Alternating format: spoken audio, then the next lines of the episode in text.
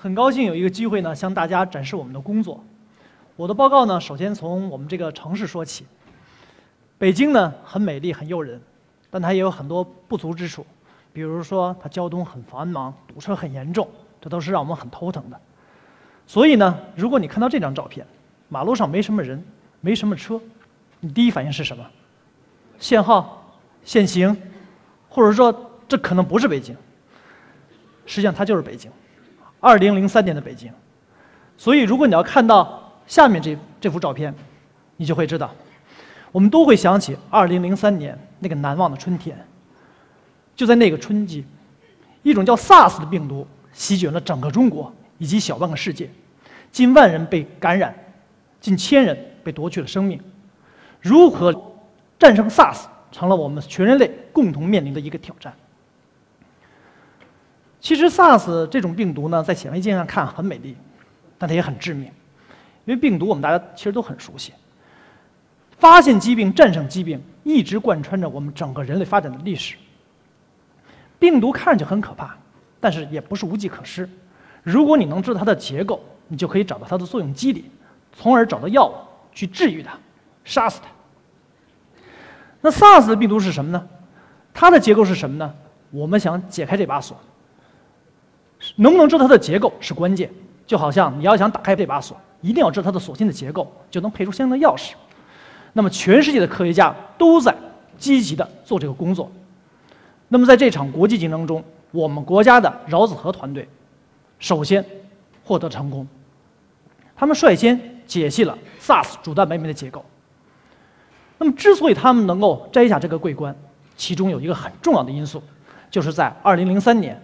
那个时候正好是我带领的团队，历时三年多，建成了中国第一台专门用于生物大分子结构解析的同步辐射实验平台。那么就在这个实验站上，饶子和他们团队经过几天几夜的艰苦努力，拿到了全部的数据，最后解出了结构，阐述了 SARS 的作用机理，并且开始了后续的一系列的药物研发。那么说到这里呢，这就是我今天向大家介绍的同步辐射装置。同步辐射。顾名思义，就是一种辐射，你也可以理解是一种光。光我们大家都很熟悉，光是我们人类最亲密的朋友。有了光，我们才能认识世界、了解世界、改造世界，也能更好的享受世界。其实有神论者也同意这个观点，所以圣经里记载，上帝七日创造世界，第一天先造的就是光，然后才是世间万物。我们人类历史有很多的光，可见光、激光。一直到一八九五年，这个叫伦琴的德国科学家，他发现了一种更神秘的光，它可以穿透物质。当时因为它很神秘，所以给它这个名字叫 X 光。经过了将近一百年的发展，X 光已经应用到我们生活的方方面面，而且可以成为人们开展科学研究的一个重要工具。那么，X 光和可见光的区别是什么呢？首先是因为它们的波长不一样，波长很重要。任何一种光。如果它要想看到物体，它看到物体的清晰程度就决定它的波长。这就好像我们打鱼一样，你用的渔网网孔大小是一定的，你要想捞到大鱼没问题，你要想捞到更小的鱼就要用更细的网。那么可见光呢？它的波长是零点几个微米，所以你即使用最好的显微镜，你也顶多看到细胞大小，看不到原子分子。因为原子的尺寸是可见光波长的千分之一，但是呢，X 光的尺寸，它的波长恰恰是这个范围，所以用 X 光可以很好的分辨原子和分子。原子分子很重要啊，因为我们知道不同的材料就是因为它的元素构成不一样。那铁几毛钱一斤，金子一克就几百块钱，而且哪怕你是用相同的元素，比如同样是碳，不同的结构，你可以得到不值钱的石墨。也可以得到非常珍贵的钻石。同步辐射其实就是一种很强大的 X 光，因为它们产生于很强大的加速器。加速器呢，实际上是高能物理为了研究这个微观粒子发明的一个大型的科学装置。他们把电子加速到非常非常非常高的能量，然后呢，接近光速的情况下去对撞，通过研究它们对撞以后产生的微观粒子来探索物质的基本结构。这种加速器造价非常高。都是国家级的大装置，动不动就是几十亿、上百亿，而且用电量非常大，动不动就几千万度。但是在运行过程中，科学家们发现，这些能量其实很多并没有用在电子加速和对撞上，能量丢在哪儿了？实际上就是被电子甩出去了，就好像我们打把伞，你去旋转这个伞柄，雨珠会甩出去一样。那么这些甩出去的能量实际上就是一种辐射，因为它最早在1947年在同步加速器上被发现，所以命名为同步辐射。同步辐射一开始，人人喊打，尤其加速器专家非常痛恨它，因为它损失了我们的能量。但是慢慢慢慢的，人们发现，同步辐射。非常非常重要。从上个世纪六十年代开始，纷纷的很多的国家开始建造这种大型的加速器，不是在为做高能物理服务，而是专门用它的同步辐射来开展实验。那么到了今天，全世界已经有六七十台这种大型的同步辐射装置在开展运行工作。为什么花这么多的钱建这么多的同步辐射装置？因为它确实非常有用，任何领域，任何学科。如果你想在原子、分子的微观层次上去研究材料，你都可以利用它。它的用户群体非常广，科技产出也非常多。那么，之所以同步辐射这么受欢迎，取决于它一系列的优异的性能。首先，非常强，跟常规的 X 光仪相比，它强的不是几百倍、几千倍，而是几百亿倍、几千亿倍。这就好像人类的大脑计算能力跟超级计算机对比一样。所以我们前面提到。你要是病毒这种蛋白晶体，在常规的 X 光机上，你可能看到的仅仅是本底，但是在同步辐射上，你可能几分钟、几秒钟就可以获得很好的数据。其实上个世纪末有一个重要的科学进展，就是人类基因组测序。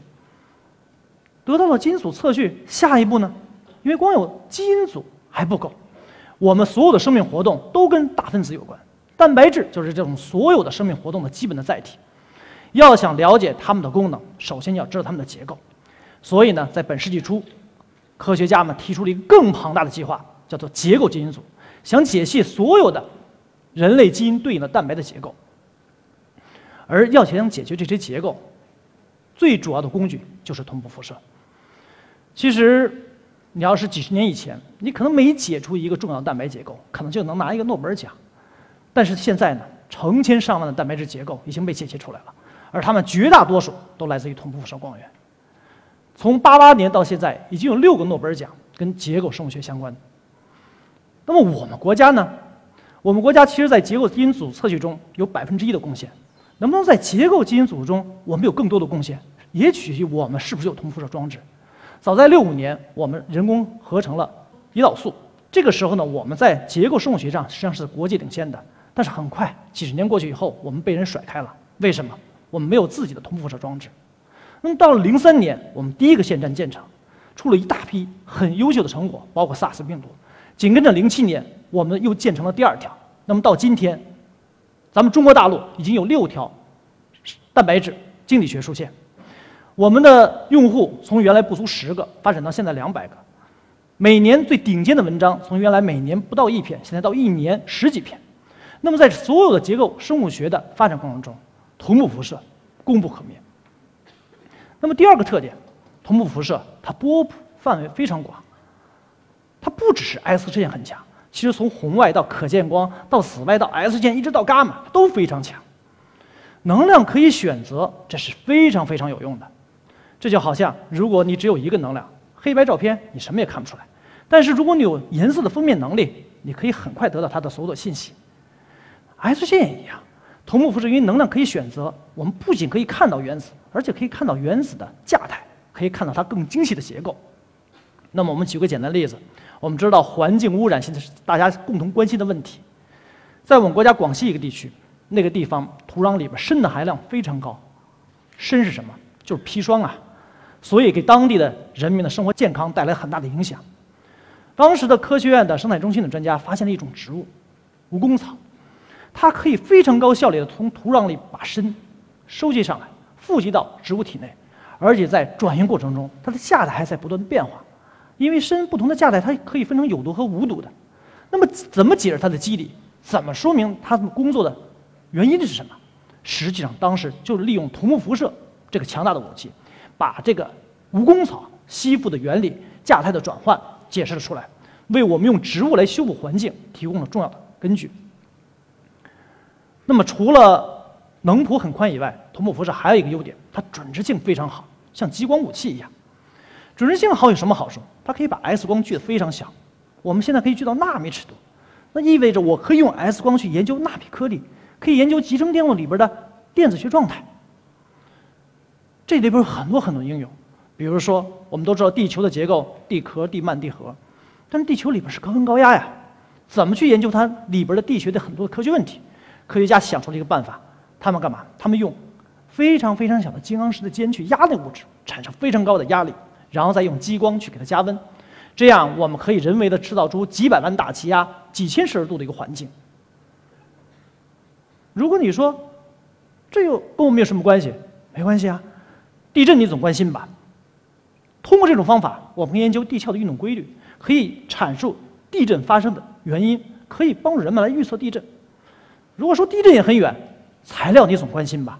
我们所有材料都不外乎元素周期表里的一一百多种元素。可是你们知道吗？在高压情况下，材料的原子结构会发生变化的，它可以呈现出很多常温常压下没有的性质。所以呢，每过一百万大气压。相当于给我们提供了一个新的元素周期表，而更神奇的是，这些材料的性能很多的时候，当它们从高压回到常压的时候，性能会保留的。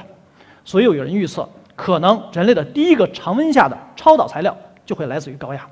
同步辐射还有一个优点，它具有非常快的时间的结构，它的时间脉冲是皮秒量级，意味着它可以看到非常快的过程。我们人的眼睛一秒钟看十几张图片。如果用同步辐射拍一个动画的过程，返回来给你看，你可能几辈子都看不完。就是因为它可以非常快，可以可以用它来捕捉非常快的过程，比如像分子成键的过程、原子怎么形成的化学键，这我们都可以用同步辐射的手段来观测到。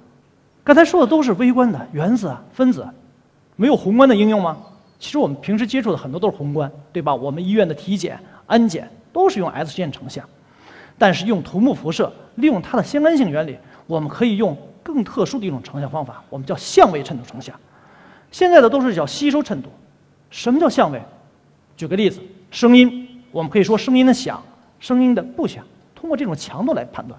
但如果你要加入了节奏，加入了频率，就可以形成各种各样的旋律。所有的声音无外乎它的幅度加上频率形成的。那么利用这种相位成像的话，我们可以得到更高的分辨率，更好的灵敏度。这里我也举个小例子。这是达尔文，他提出了生物进化论，说所有的生物在进化过程中都是一个循序渐进、缓缓进化的。但是，在他的进化论中，其实是有一个致命弱点的，那就是在距离距今大概三亿年前的寒武纪，那个时候有一个生物大爆发，突然之间涌出了很多新的动物的品种。怎么样通过考古、通过化石去解释这个问题，一直是一个谜。那么，在一九九八年，在我们国家的万安地区，发现了一批非常珍贵的化石群——瓮安化石，它全都是一些多细胞的动物化石，距今将近六亿年，正好是前寒武纪。那么，怎么把前寒武纪的化石跟寒武纪的动物之间的关联？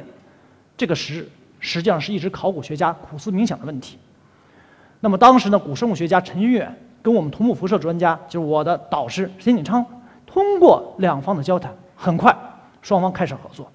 当时正是利用我们同步辐射这种相位衬度，很快的可以得到化石里边的精细结构。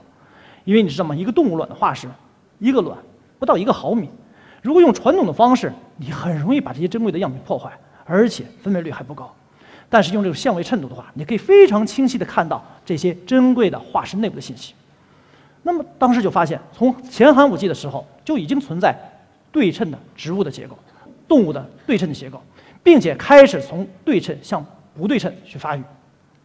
那么这个结果呢，当时发表在最顶级的杂志上，而且被评为零六年我们国家的十大科学进展之一。那么这种应用也是为我们考古打开了一扇门。其实这种方法不只可以用在化石上，可以用在很多的地方，比如说我们人类的组织的判断。那么我们现在，我们的团队正在努力把这种方法应用于常规光源，应用于我们的医学诊断。因为利用这种更高分辨、更高灵敏度的方法，我们可以早期的诊断癌症，找到肿瘤。当然还有很多工业应用，比如说这是山西煤化所，他们在研究怎么把煤转化成油。那么要想把煤转化成油，催化剂的优化是重要的一个环节。催化剂的优化就是用头目辐射这种方法来做的。其实我们前面说，我们现在我们国家已经有三个头目辐射装置了，几十个实验站，但是呢，其实还远远不能满足大家的需求。所以国家从“十三五”开始，准备建立一个更新的大型的光源，我们管它叫第四代。那么这个光源呢，它会跟很多的学科紧密相连，为我们国家的很多的领域提供支持。这些领域不只是科学研究，同时会解决很多重要的国家的重要的科学问题，比如说发动机叶片的研制，比如说工程材料从它的生长、锻造到服役过程中的种种的特点的变化，比如说我们的脑成像、脑认知。以及现在非常火热的材料基因组的研究，都可能会用到同步辐射。同步辐射呢，是一个非常神奇的平台，在这里呢，你可以找到很多领域的顶尖的科学家，有做基础研究的、应用研究的或者先进的技术的。那么，不同的学科的科学家在这里边交叉，不断的产生中令人心动的成果。在我们这平台上，你会发现。这些顶尖的科学家，他们做的工作虽然说是很前沿，但是跟我们的生活密切相关。而我们的工作就是把这平台建造好。同步辐射相当于我们人类第三只眼睛，它可以让我们看得更细、更清、更远、更深。那么我们呢，就是希望这只眼睛有更强大的功能，有更强大的威力。所以说，同步辐射它是一把神奇的钥匙。它为我们打开了一扇一扇微观世界的大门，可以让我们不断的去探索。在这里，我们必然会不断的创造奇迹，实现梦想。谢谢。